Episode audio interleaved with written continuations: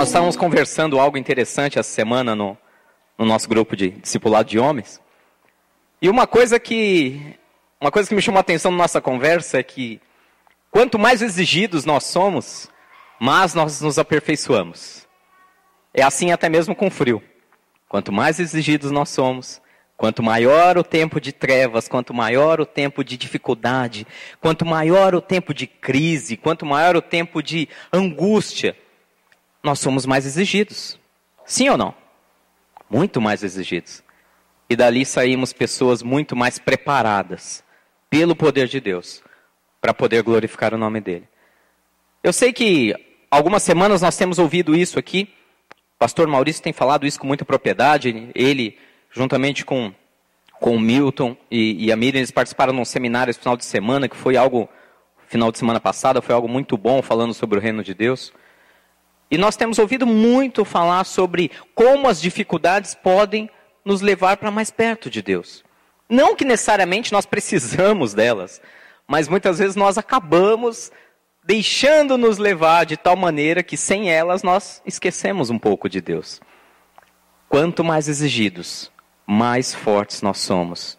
Eu gosto muito daquela frase do apóstolo Paulo quando ele diz: Quando eu sou fraco, eu sou forte.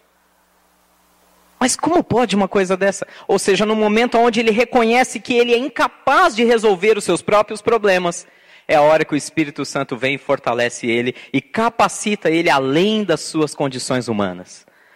E nessa manhã eu quero falar um pouco com vocês sobre algo muito comum nos tempos difíceis, nos tempos de crise.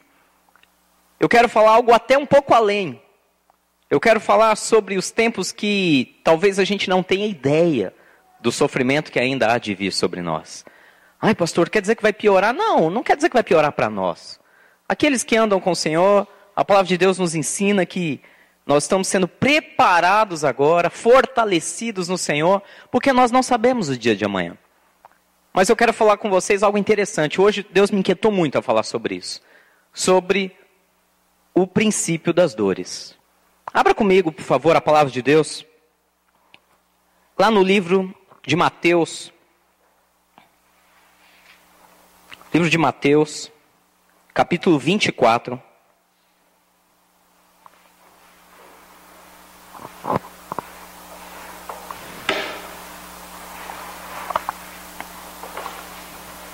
Mateus capítulo 24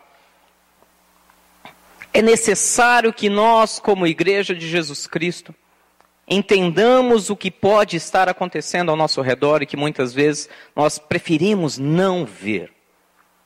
Mateus capítulo 24.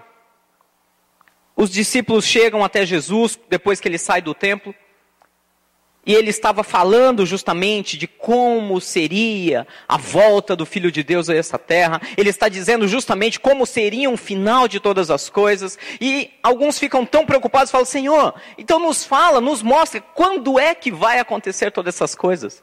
Quando é que o final dos tempos, ou Apocalipse, ou o nome que você quiser dar, quando é que isso vai acontecer? Isso vai acontecer de verdade? A primeira coisa interessante, meus irmãos, e eu quero que fique muito claro aqui, é que eu não estou dizendo, em hipótese nenhuma, ainda bem que está sendo gravado isso, eu não estou dizendo em hipótese nenhuma que o mundo vai acabar esse mês, esse ano, daqui 10 anos. A palavra de Deus, o próprio Jesus diz o seguinte, que ninguém ninguém, absolutamente ninguém, nem o próprio Jesus Cristo, Senhor dos Senhores, sabe quando será o fim. Ele deixou isso claro. Nem eu, nem ninguém sabe o tempo apenas o Pai que está nos céus. Então, baseado nisso, não se assuste, não estou dizendo, olha, amanhã vai acabar o mundo, é sexta-feira acaba, aproveita, faz tudo que você tem que resolver. Não. O que eu estou tentando te dizer é que Jesus disse: ninguém sabe a hora, ninguém sabe o dia, porém, eu vou adverti-lo sobre algumas coisas que nós temos que ficar preocupados. E essa semana, essa semana nós vimos uma série de coisas acontecendo, fora as outras semanas que já estão precedendo que estão dando indícios que a coisa está ficando cada dia pior. E diz assim lá em Mateus 24, no versículo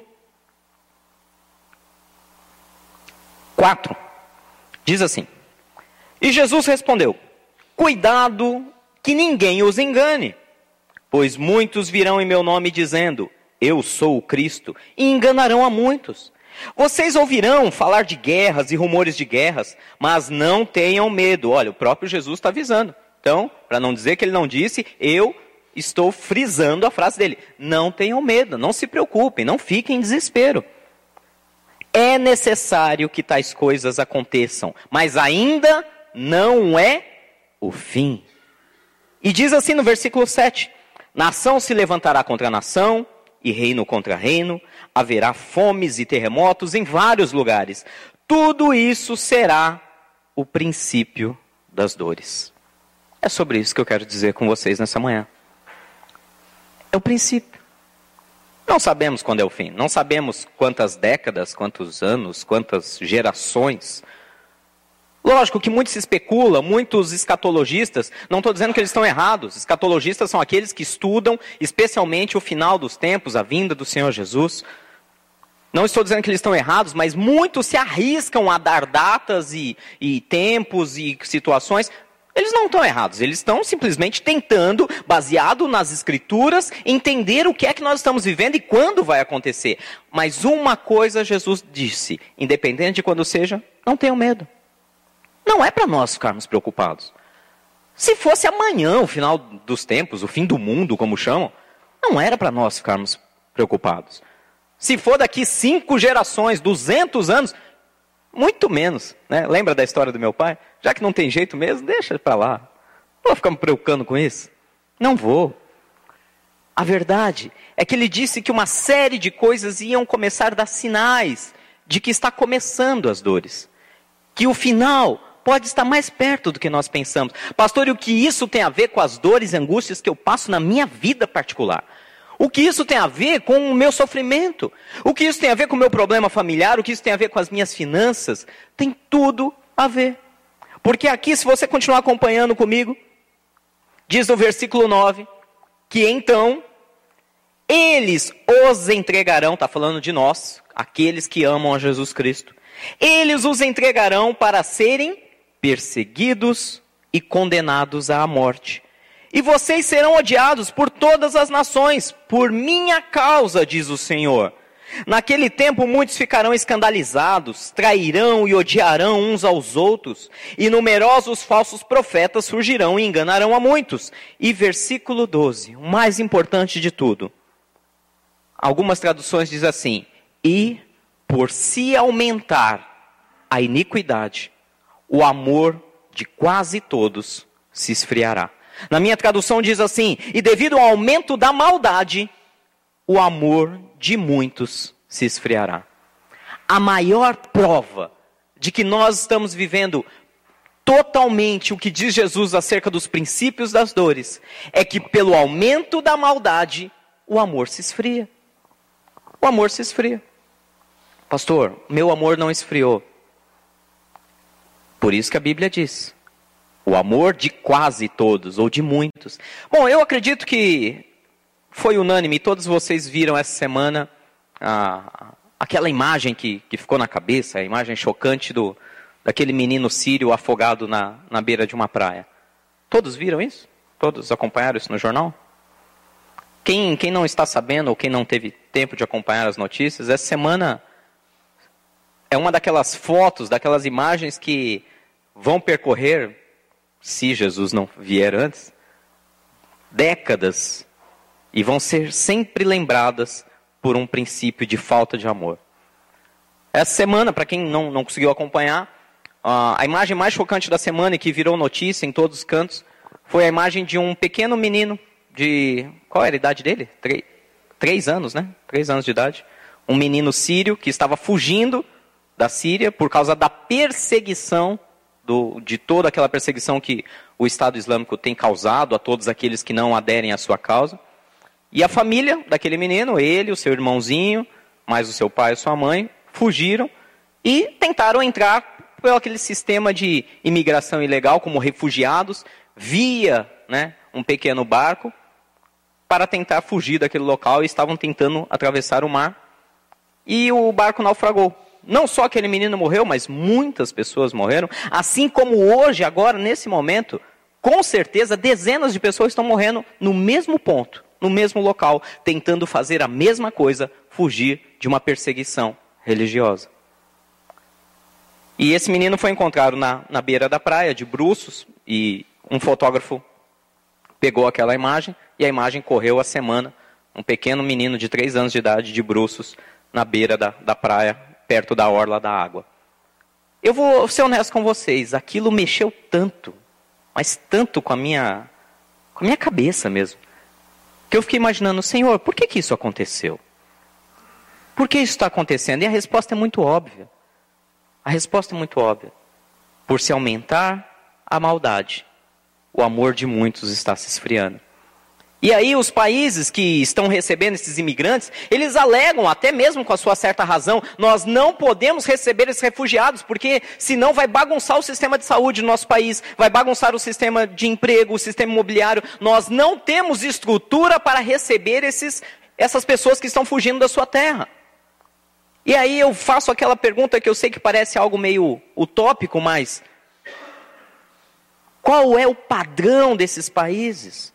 Nós estamos falando de países como Áustria, nós estamos falando de países como Alemanha, como Grécia, que por mais que a economia esteja com todos os seus problemas, países sim, que poderiam, sem nenhuma dificuldade, sem perder um tal padrão, montar campos, receber essas pessoas, refugiados. Só para vocês terem ideia do que eu estou falando, meus queridos, hoje o país, o país que mais recebe os fugitivos, fugitivos quando eu digo pessoas que fogem dessa guerra, tanto da Síria como do Iraque, hoje o país que mais recebe é o Líbano.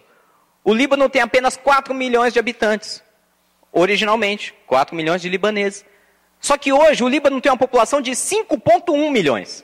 Ou seja, 20% da sua população chegou no último ano, fugindo da guerra da Síria, fugindo da guerra do Iraque.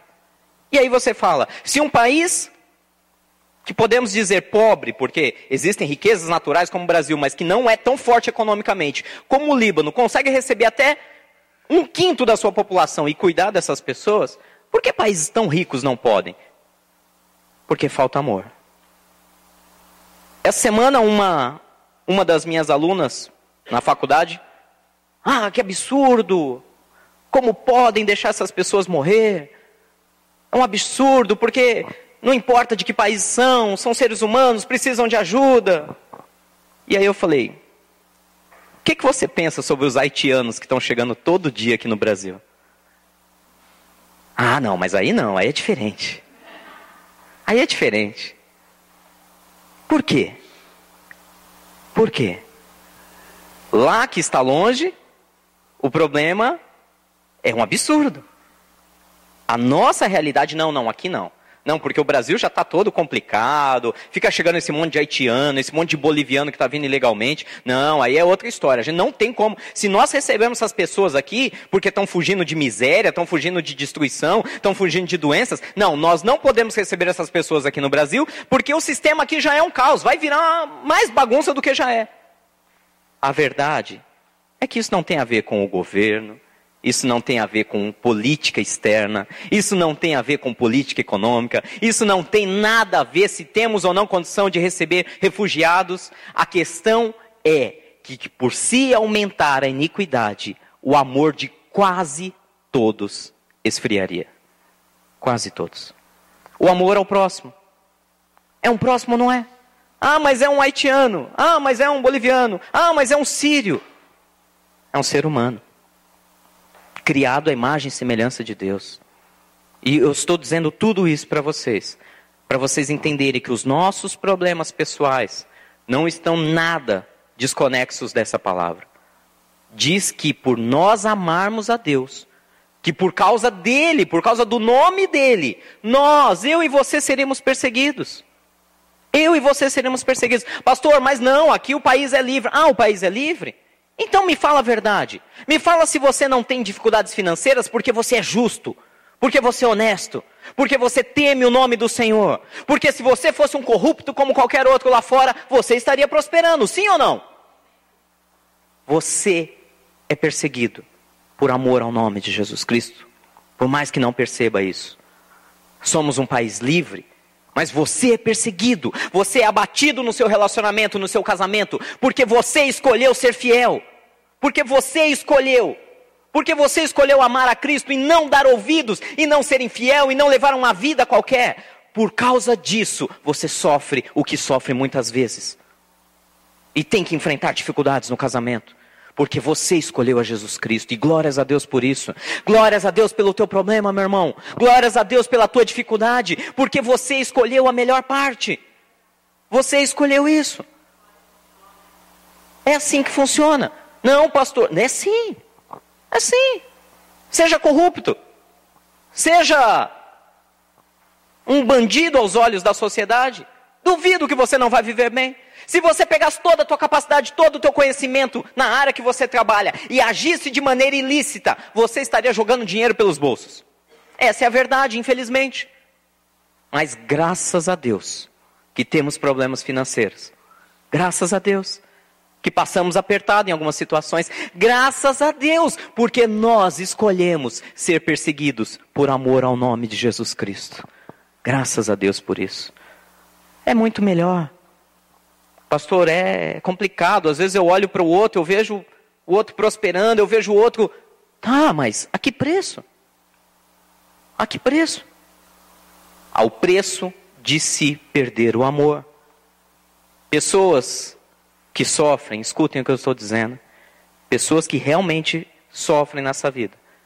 É porque fizeram uma escolha de fazer o que é certo. É uma, é uma coisa óbvia.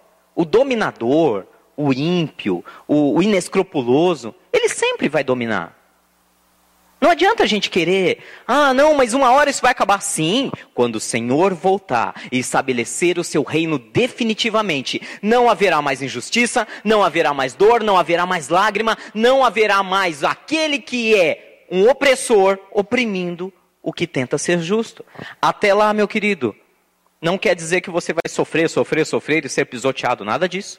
Porque diz a palavra de Deus que o anjo do Senhor se acampa ao redor daqueles que o temem, e esse anjo os livra de todo mal. A grande diferença é que nós não podemos mais ser inocentes, achando que por estarmos passando uma leve e momentânea tribulação, oh, ah, não tem jeito, ah, o Senhor não me ama. Muito pelo contrário, Ele te ama porque você amou o seu nome. Ele te ama, como diz nesse próprio salmo que eu citei, o Salmo 91, que diz que por amor ao meu nome, eu o livrarei e eu o glorificarei. É o que diz o Senhor. E vale a pena esse preço. Pastor, onde você quer chegar? Eu quero chegar naquilo que a gente tem falado algumas semanas. Que passar por problemas, às vezes é uma benção. Eu prefiro passar por dificuldades. Eu prefiro passar por irritações no trabalho. Como o pessoal fala, engolir sapos de pernas abertas ainda, né? Eu prefiro passar por isso. Descer arranhando. A que ter facilidades e não amar a Deus. E não ter amor. Eu prefiro isso. E eu sei que você prefere isso também, porque você está aqui fazendo parte disso. Algumas pessoas não vão entender. Vão falar, esses caras são pirados. Algumas vão, pessoas vão falar, ah, isso aí é desculpa de derrotado. Isso aí é desculpa de quem não quer lutar. Nós lutamos, mas não com armas humanas. Nós lutamos com armas espirituais. E é muito melhor, e você sabe disso. No fundo, no fundo você sabe disso. Tanto é que talvez você esteja passando por uma tribulação há muito tempo e não larga. Não abandona a sua fé. Eu falo, ser cristão não é para qualquer um. Cristão verdadeiro é para corajoso, é para forte, é para aquele que fala: eu não abro mão daquilo que Deus falou ao meu coração. E é assim que funciona. Por se aumentar a iniquidade, o amor de quase todos, quase todos, quase todos. Eu não imagino que seja 50%. Quase todos, para mim, é alguma coisa acima de 3 quartos. Cada um tem seu conceito de quase todos. Pode ser 90%, 95%. Pode ser no mínimo, no mínimo, para a gente falar de maioria absoluta, pelo menos, segundo a estatística, pelo menos 51%. Só que 51% diria maioria. Mas quando fala quase todos, eu paro para pensar que poucos não vão perder esse amor. Vocês estão entendendo? Que toda essa confusão, as guerras. Peraí, mas aquela loucura toda, eu não estou aqui para falar de religião A ou B. A questão não é o islamismo. Até porque quantos e quantos muçulmanos sinceros verdadeiramente pregam o amor, aquilo que verdadeiramente está no Alcorão. Pregam a paz, pregam a busca. A questão não é religião. Por favor, gente, também não seja ignorante esse ponto. Não se deixe levar por uma mídia onde, ah, não, todo muçulmano é, é maligno e, e assassino. Não. Uma série, a grande maioria deles, são contrários àquelas execuções e aquelas coisas todas que o Estado Islâmico está tentando fazer e implantar. Agora, aquele grupo específico, extremamente radical, extremamente violento, ele simplesmente persegue. Creio que quem ainda não viu nenhum vídeo, não que eu aconselho sair vendo, que são coisas muito difíceis de tirar da mente depois, mas todo mundo sabe das séries de execuções, cristãos morrendo afogados, presos em jaulas e sendo afogados, e tudo sendo filmado para poder depois se gabar, cristãos sendo ateado fogo nos seus corpos com eles ainda vivos, sendo degolados em massa na beira da praia, sendo executados com tiros na nuca, todos de joelho. E nós não estamos falando de 5, 10, 20. Isso são os vídeos bonitinhos, bonitinhos quando eu digo, bem organizados que são apresentados à mídia. Sem contar quando eles invadem uma cidade invadem uma cidade no meio daquela tentativa de conquista, matando tudo e todos que vêm pela frente, crianças, mulheres. Mulheres sendo vendidas, crianças, de, de, meninas de menores de idade, às vezes de 12, 9 anos, sendo vendidas como escravas sexuais para sheiks de outras nações. Tudo por quê? Porque são cristãos. Está se cumprindo essa escritura, sim ou não? Estamos ou não estamos, segundo essa palavra que Jesus saiu da boca dele, disse: tudo isso será o princípio das dores, é o que diz o versículo 8. Quando vocês, por amor a mim, forem perseguidos. Se você for comigo no livro de Mateus 25, vira a página, um capítulo à frente.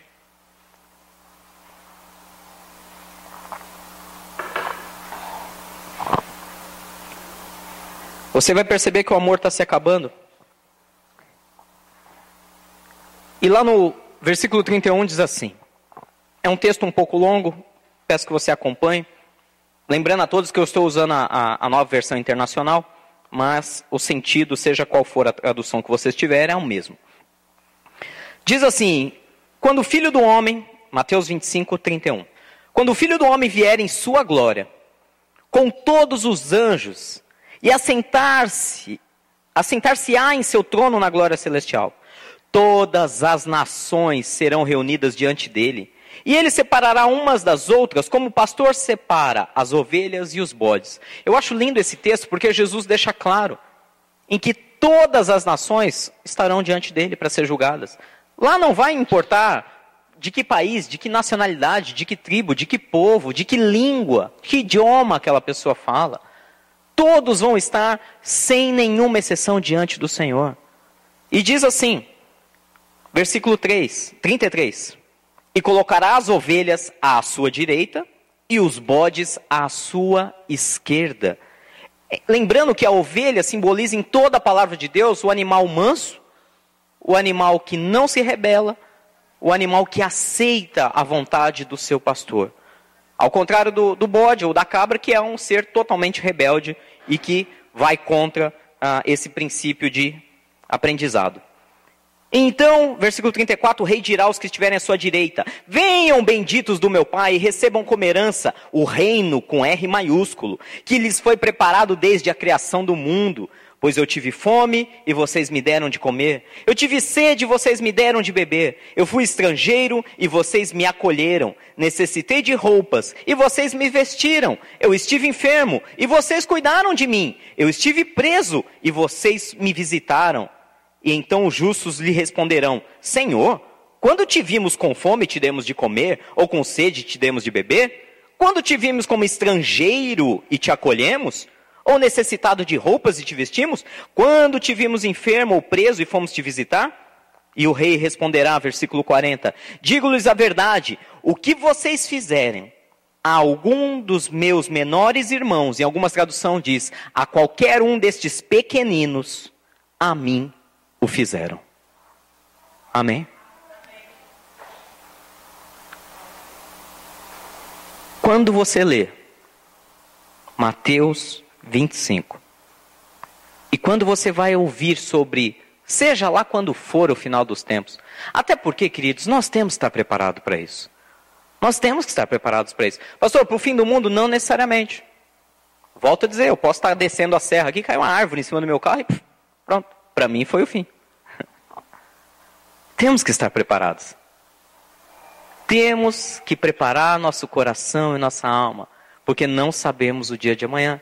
Mesmo que não estejamos aqui quando as, todas as coisas se acabarem, quando Jesus voltar na sua glória e reunir todos diante da sua presença, mesmo que já tivermos partido, no momento em que partirmos, teremos que prestar nossa conta.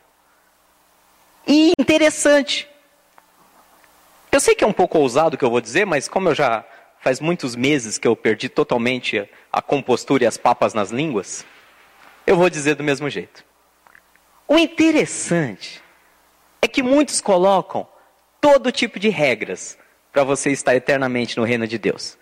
Você tem que estar na igreja X, Y ou Z. Porque outra igreja W, S, R, não, essa não serve.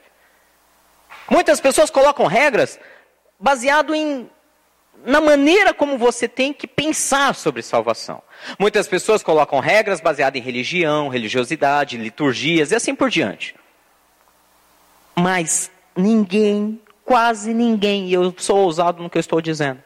Quase ninguém, pelo menos daqueles que estão na mídia, que têm o poder da informação, que podem disseminar essa palavra que eu estou dizendo para vocês a todos os cantos da terra, quase nenhum deles está ousando a dizer a verdade. Que Jesus em Mateus 25 diz: o que vai fazer a diferença se nós somos ovelhas obedientes ao Senhor ou somos bodes rebeldes que só querem destruir o que está ao redor. O que vai fazer a diferença não é simplesmente o que eu creio, é o que eu faço. É o que eu faço. A nossa fé, ela é muito importante para nos salvar. A palavra de Deus diz que sem fé é impossível agradar a Deus. A palavra de Deus diz que também, se você não crê que Jesus é o Senhor, você já está condenado. Não sou eu que digo, não estou dizendo isso para condenação de ninguém. Quem sou eu para condenar alguém? É a palavra de Deus e o próprio Deus que diz: se você não crê, você já está condenado. Mas só a nossa fé em Jesus é suficiente mesmo? Somente crer e declarar que Ele é o Senhor? Será que somente vir aqui à frente, levantar a mão e dizer, eu aceito o Senhor como meu Salvador e Senhor da minha vida? Será que escreve o meu livro no nome da vida, Senhor? Será mesmo? Eu estou te perguntando, porque nem todas as respostas nós temos. Mas será mesmo que só fazer uma oração dizendo, escreve meu nome no livro da vida, é o suficiente para vivermos eternamente com o Senhor? Mateus 25 diz que não. Não sou eu, não é o que eu acho, não é o que eu penso. Mateus 25 diz que muitos chegarão diante dele. Se você for continuar nesse texto depois, você vai ver aonde Jesus chega a certo ponto a falar para os seus próprios discípulos: Senhor, pregamos em teu nome, expulsamos demônios em teu nome, curamos enfermos em teu nome. Jesus vira para eles e fala: Eu não conheço vocês. Ué, mas eles eram da fé ou não eram? Eram da fé.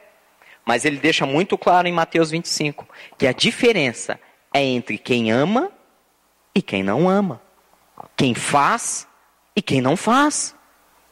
Pastor, volto a dizer, às vezes eu estou tão atribulado, eu tenho tantas dificuldades, eu tenho tantos problemas e eu volto a dizer, você só os tem porque você ama a Deus e glória a Deus por isso. Porque se você fosse um corrupto qualquer, um mentiroso qualquer aí fora, você não teria essa série de problemas. Você a única coisa que teria, teria uma vida muito bem regalada, teria todo tipo de facilidade, todas as portas se abririam, porque pessoas do mesmo tipo de pensamento se aliariam a você, formando certas sociedades para facilitar sua vida. Mas, o único problema que você teria seria aquele vazio. Lá dentro. Tem tudo ao redor. Tudo que o dinheiro compra. Tudo que alegria dessa terra pode proporcionar. Mas lá dentro, falta o mais importante: a certeza da tua salvação em Cristo Jesus. E aí alguns podem dizer, pastor, é que essas tribulações são tão duras para mim hoje, é tão difícil eu lidar, eu não estou hoje com tanta maturidade espiritual, não estou com tanta sabedoria para lidar com esses problemas, que por causa delas eu fico preso e eu não consigo pensar no próximo. Eu não consigo estender minha mão e, e, e falar, não, vou deixar meu problema de lado e vou cuidar de alguém que está pior do que eu. Eu entendo isso. Passei muito por essas situações. A diferença é que quando estamos vivendo isso, quando passamos por problemas tão duros a ponto de não conseguir estender as mãos, uma certa palavra deixa de se cumprir. E a palavra que deixa de se cumprir é: Eu estou aqui para dar água ao sedento, estou aqui para dar comida ao faminto, eu estou aqui para acolher o estrangeiro. Nós podemos fazer algo? Será que podemos? Ou somos realmente tão, tão impotentes diante de toda essa situação mundial? Ou, ou há algo pequeno, por menor que seja, que nós possamos fazer? Há algo que nós possamos começar aqui entre nós, entre irmãos, entre amigos, que vá, nem que for para salvar uma alma que sequer dessa, nem que for para salvar um desses meninos sírios, e impedir que uma imagem dessa volte a acontecer, nem que for para salvar uma criança haitiana, eu quero que você saiba, caso você não saiba, eu estava até conversando isso com alguns irmãos semana passada. Eu sou péssimo em fazer propaganda, eu sou péssimo em divulgar coisas. Eu, mas não é porque eu não gosto, é, eu não, não, não sei fazer, não é, como alguns dizem, não é minha praia. Eu não sei fazer nem autopropaganda, muito menos propaganda alheia. Mas eu recebi um vídeo, fazem meses, não é de hoje, meses. Está no meu WhatsApp, está aqui no meu celular, em algum lugar aí. Está lá no meu WhatsApp, no celular. É um vídeo do nosso irmão, o nosso irmão Judex, Judex Vital lá do Haiti. Creio que muitos se lembram quando ele esteve ministrando aqui no, acho que foi no começo desse ano, no fim do ano passado, mandando um vídeo com duas mães e suas crianças, agradecendo a vocês por toda a ajuda financeira que tem chego lá e pela maneira como essas crianças podem, enquanto a mãe vai trabalhar, porque perderam seus maridos no terremoto, enquanto a mãe vai trabalhar, essas crianças ficam o dia inteiro sendo cuidadas, recebendo alimento, recebendo ensino, aprendendo a ler. Era um vídeo de duas mães agradecendo. Me perdoem, eu peço perdão diante de vocês, porque esse vídeo está até hoje no meu WhatsApp e eu nunca sequer tive a coragem de passar e divulgá-los. Que fique de lição, alguém me cobre, pastora me cobra, para a semana que vem a gente passar esse, esse vídeo e até publicar na página da igreja. Ah, mas como que isso funciona? É simples. As suas contribuições financeiras nós estamos sempre revertendo uma parte para eles, para ajudar nesse projeto. Mas eu vou dizer mais, igreja.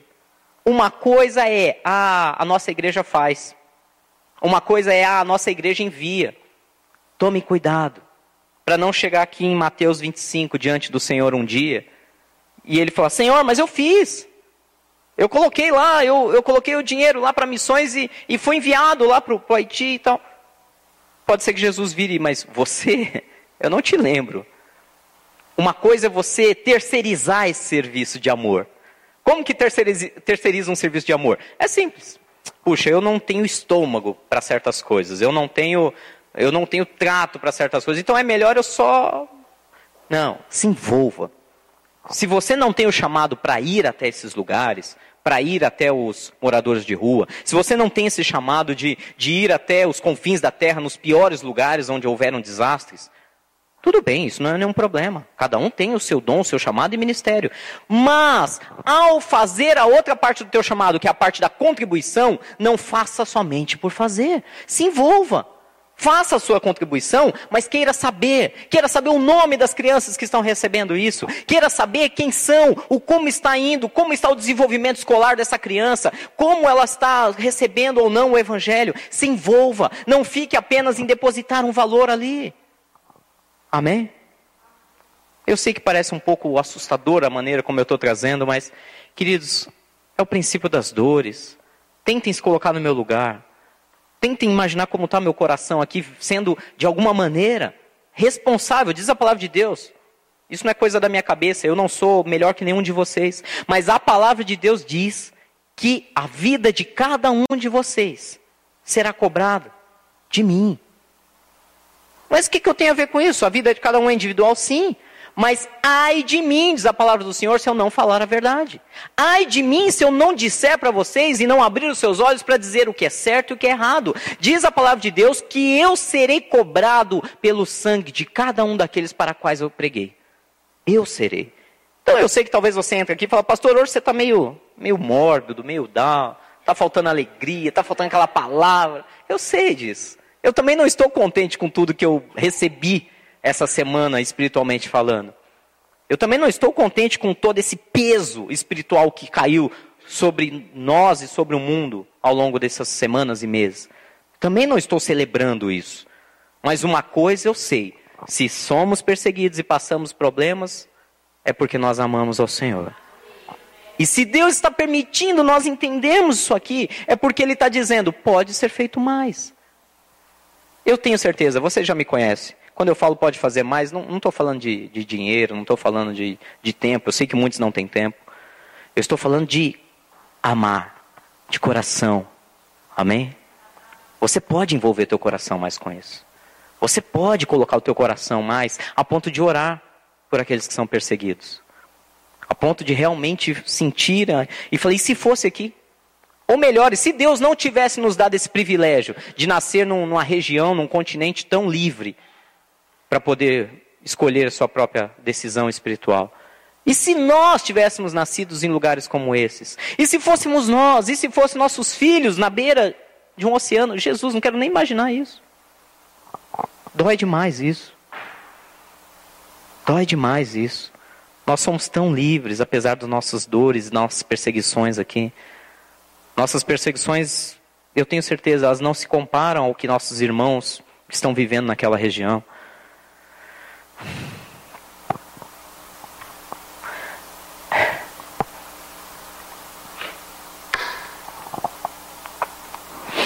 O maior sonho de Deus é que nós estejamos junto deles, amém? Esse é o maior sonho de Deus. O maior sonho de Deus é que nós façamos o que agrada o coração dele. É que nós amemos. Não deixa o amor esfriar do teu coração. Não deixa, não deixa. Faça o que tiver que fazer. Põe fogo neles se precisar. Não deixa. Eles não estão tão distantes de nós. Essas nações fechando porta para refugiado não estão tão distantes quanto nós pensamos. Eu falo por mim. Eu sei que o trânsito de São Paulo é perigoso, assaltos a toda hora. Mas eu falo por mim, quando eu paro num semáforo com o vidro trancado, com o meu insufilme, com o meu ar-condicionado ligado, e eu vejo um menino pedindo esmola no semáforo, eu falo por mim, eu não abro o vidro.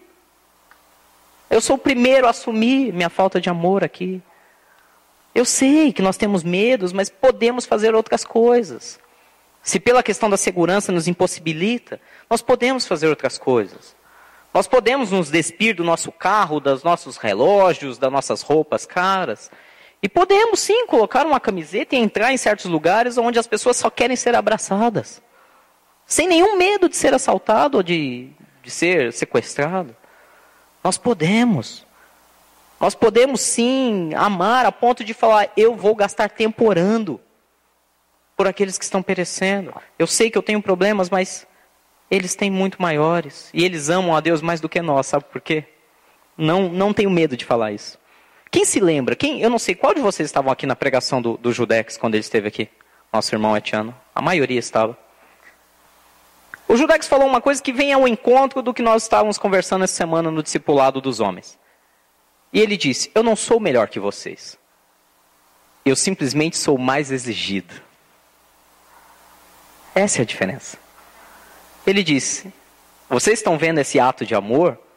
Quem se lembra da pregação dele, que para mim foi inesquecível, da menina que a mãe deu à luz e, e com medo Falou: a minha filha não vai passar por essa miséria, por essa fome que eu estou passando. E a mãe jogou ela numa fossa. Para que o bebê, assim, recém-nascido, para que o bebê, recém-nascido, naquele exato momento, morresse, né, afogado dentro da fossa, e com isso uh, não viesse passar por todo o sofrimento que a própria mãe passava. Olha que desespero de uma mãe. A ponto, não é que ela, ah, mas é um monstro, é um monstro, mas temos que entender a cabeça dela. Não estou aqui para julgar ela, Deus vai julgar isso. A questão é que o desespero dela de imaginar o seu filho sofrendo era tão grande que ela preferia ver a morte da criança a passar por aquele sofrimento.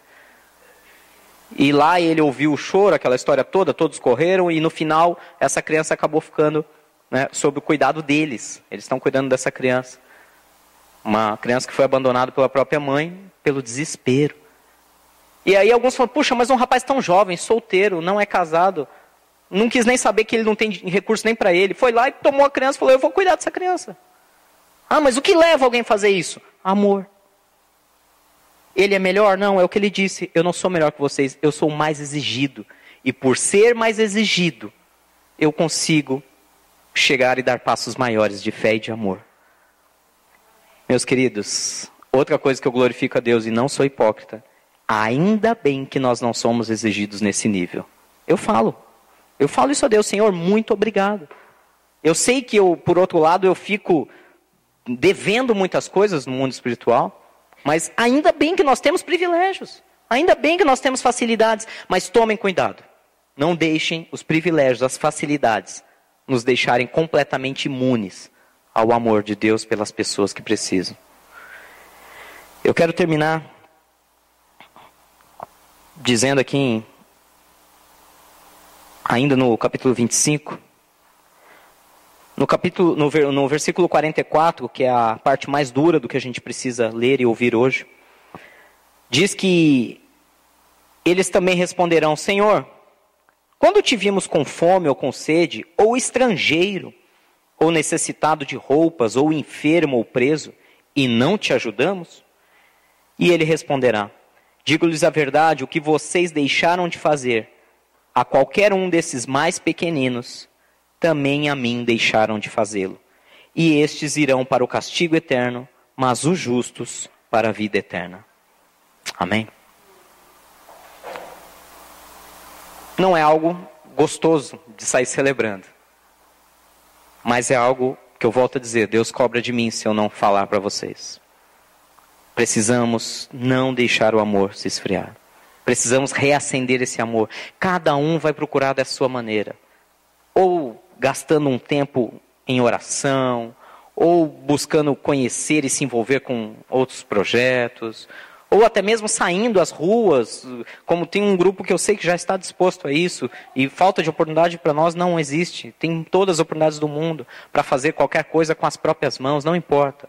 O importante, esteja à distância, esteja presente no local, o importante é isso aqui.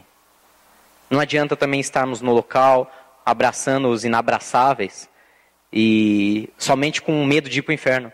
Não, Senhor, eu vou fazer porque se eu não fizer eu estou enrolado. Não.